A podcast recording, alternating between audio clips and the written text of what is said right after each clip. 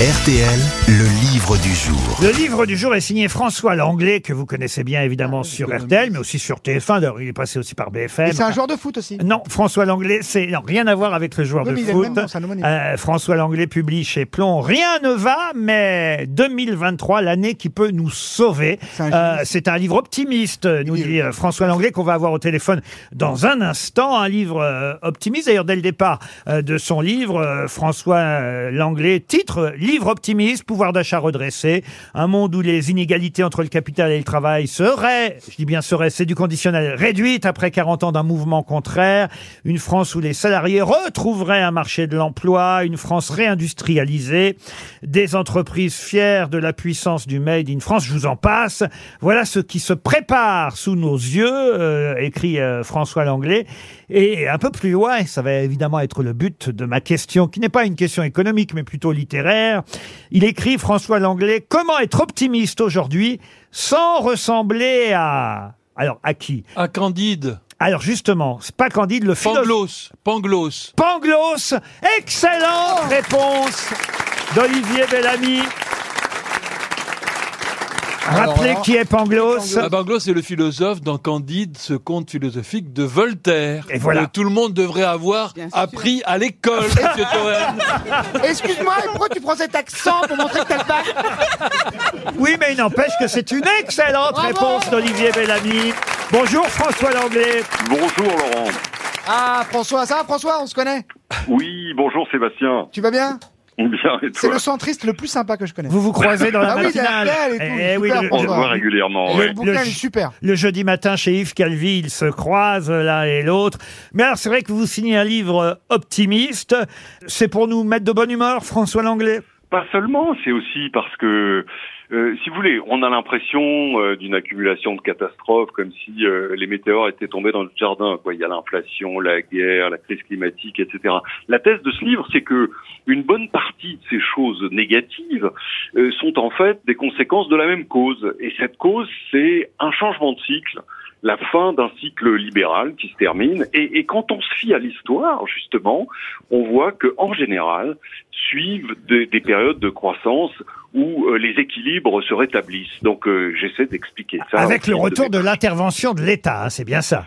Notamment, c'est vrai que la période qui se termine, euh, c'était plutôt euh, les entreprises qui avaient la main parce que c'était une période euh, du, du tout marché, de commerce international. C'est fini.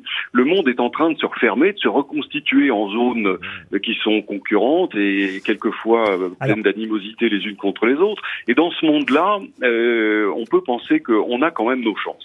Alors très bien, mais vous dites que l'inflation qu'on connaît en ce moment, hein, tout le monde se plaint évidemment des, des prix euh, qui euh, sont de plus en plus élevés. Vous dites l'inflation, ça sert plus les jeunes que les vieux. Alors il faut que vous m'expliquiez.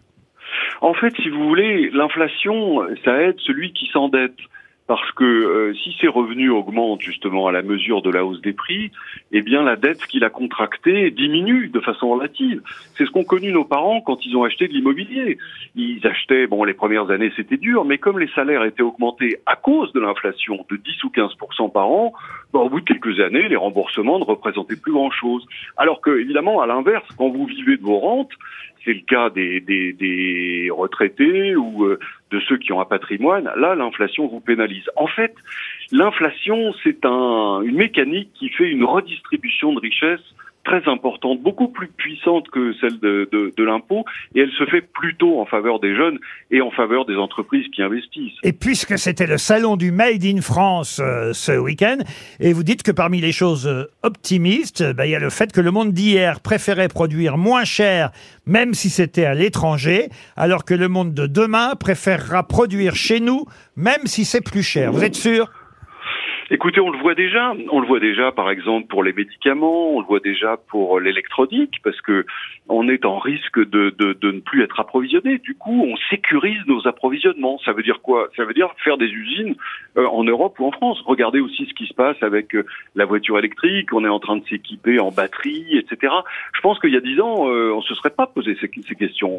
On, aurait imaginé que il suffisait d'appuyer sur un bouton sur l'écran de notre téléphone pour faire venir les, les produits euh, du, du fin fond de- Alors, du monde. Je vous interromps parce que j'ai Jean-Luc Mélenchon sur une autre ligne. Il aurait pas patienté Je tout ce temps. mais. On l'aura entendu déjà. Vous êtes un peu made in China, euh, en quelque sorte, euh, ou made in Asia, je devrais dire, euh, François Langlais, parce que j'ignorais, en travaillant et parcourant non seulement votre livre, mais votre euh, CV, euh, j'ignorais, euh, François Langlais, que vous aviez pendant longtemps euh, vécu en Asie, c'est bien ça? Oui, j'étais en fait j'étais prof de littérature française à À Shanghai, euh, dans les années 80, donc dans une Chine qui n'existe plus, hein, qui était la, la Chine d'un pays vraiment euh, sous-développé, comme on disait à l'époque. Mais ça m'a passionné et c'est et c'est là-bas que j'ai appris euh, que, que mon intérêt pour euh, l'économie s'est développé parce que toute l'Asie était en plein décollage et euh, j'ai donc euh, pu observer ça et le raconter dans les différents journaux pour lesquels je travaillais avec beaucoup de passion. Made in China, François Langlais, euh, mais maintenant Made in France depuis le temps que vous êtes revenu Et comment ici Voilà. chez nous, que ce soit l'expansion, évidemment la Tribune, les Échos, j'en passe, euh, BFM aussi, hein, vous avez bossé sur BFM. Oui, absolument. Un temps, euh, France Télévisions, TF1 maintenant et RTL, je fais bien le point Euh, tout à fait, vous êtes parfaitement à jour. Ça veut dire que vous êtes viré de partout ou vous bougez à chaque fois Écoutez, je, je dois dire que tous les journaux pour lesquels j'ai travaillé ont fait faillite. C'est, euh, je- Raccrochez tout de suite. Vous connaissez François Langlais, Caroline? Oui, je l'adore. Il, est- Ah, il explique super. toujours tout très très bien. Ah, c'est vrai, vous trouvez que c'est un bon... euh, Ah, oui. c'est- charitable, ça, ça me fait plaisir, surtout de la part de Caroline Diamant. Je vous écoute en Oui, fait. parce qu'elle est très con, c'est ça que vous voulez dire? Non, parce que je l'aime bien. Ça prouve Voilà. que vraiment vous expliquez bien. Ça ressemble un peu à une escroquerie, votre bouquin. Vous, a- vous appelez l'anglais, vous parlez de Made in France, vous avez vécu en Chine, ça va un peu. euh, Eh, c'est vrai. C'est beaucoup pour un seul homme. Rien ne va, mais 2023 arrive, c'est chez Plomb. Et c'est signé François Langlais, c'était le livre du jour.